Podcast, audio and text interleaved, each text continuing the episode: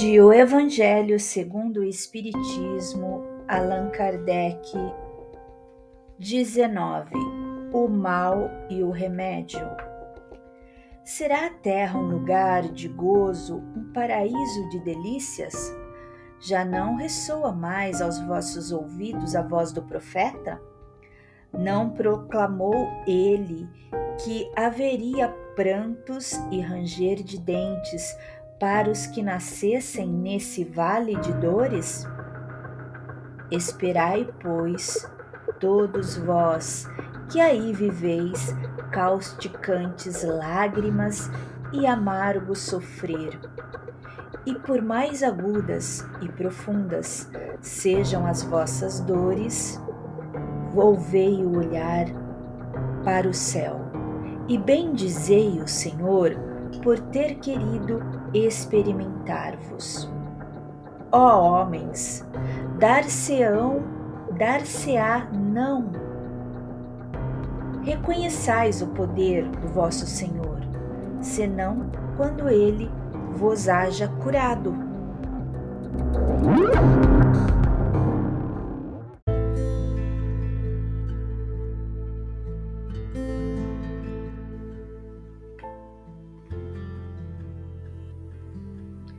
As chagas do corpo e coroado de beatitude e ventura os vossos dias? Dar-se-á não reconheçais o seu amor, senão quando vos tenha adornado o corpo de todas as glórias e lhe haja restituído o brilho e a brancura? Imitai aquele que vos foi dado para o exemplo tendo chegado ao último grau da abjeção e da miséria, deitado sobre uma estrumeira, disse ele, Jó, a Deus: Senhor, conheci todos os deleites da opulência e me reduzistes à mais absoluta miséria. Obrigado, obrigado, meu Deus, por haverdes querido experimentar o vosso servo.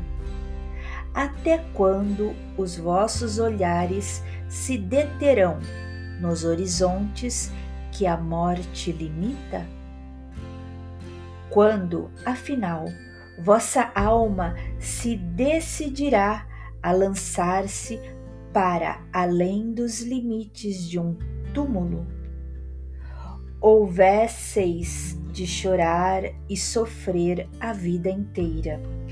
Que seria isso, a par da eterna glória reservada ao que tenha sofrido a prova com fé, amor e resignação?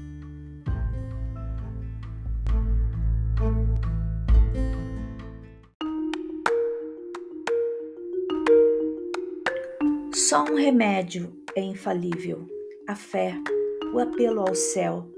Se na maior acerbidade dos vossos sofrimentos entoardes hinos ao Senhor, o anjo à vossa cabeceira, com a mão vos apontará o sinal da salvação e o lugar que um dia ocupareis. ocupareis.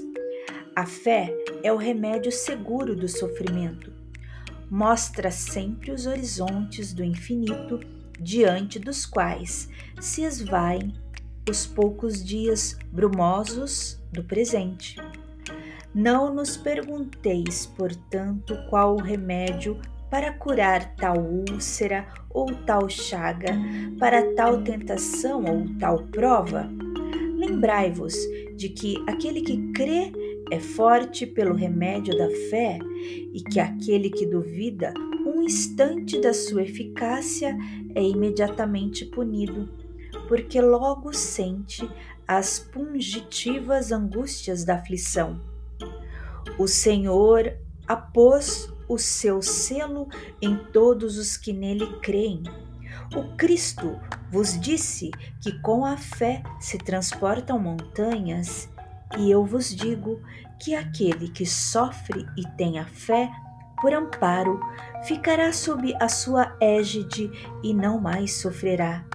Os momentos das mais fortes dores lhe serão as primeiras notas alegres da eternidade. Sua alma se desprenderá de tal maneira do corpo que, enquanto ele se estorcer em convulsões, ela planará nas regiões celestes, entoando com os anjos hinos de reconhecimento e de glória ao Senhor. Ditosos os que sofrem e choram. Alegres estejam suas almas, porque Deus as cumulará de bem-aventuranças. De Santo Agostinho, Paris, 1863